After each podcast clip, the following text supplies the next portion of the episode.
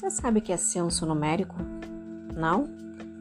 Então, ouça esse texto e no final você vai descobrir. O corvo. No alto do celeiro de uma pequena fazenda, um corvo construiu seu ninho.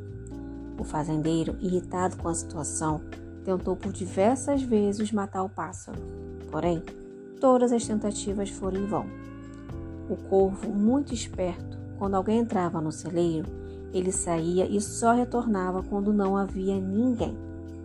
O fazendeiro, analisando a situação, criou uma nova estratégia. Pediu a dois homens que entrassem no celeiro e que apenas um dos homens saísse e o outro permanecesse lá, de, lá dentro, aguardando o corvo. Porém, o pássaro não se deixou enganar. Ele não voltou ao seu ninho até que o segundo homem saísse do celeiro. O fazendeiro repetiu essa ideia com três e quatro homens. Mas, mesmo assim, o corvo retornava ao ninho apenas quando todos saíam do celeiro. Finalmente, o fazendeiro mandou cinco homens. Quatro saíram e só um permaneceu.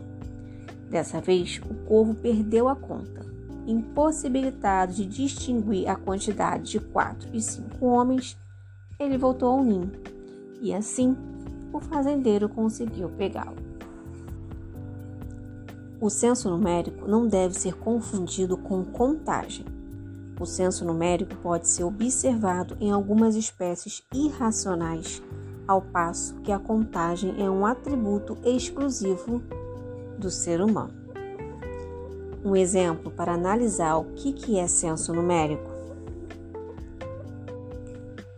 Pegue um punhado de feijão ou qualquer tipo de grão e peça a um colega que tente descobrir quantos grãos você tem na mão. Se ele acertar a quantidade, ganhará 10 pontos. Se errar por 5 a mais ou a menos, ganhará 5 pontos.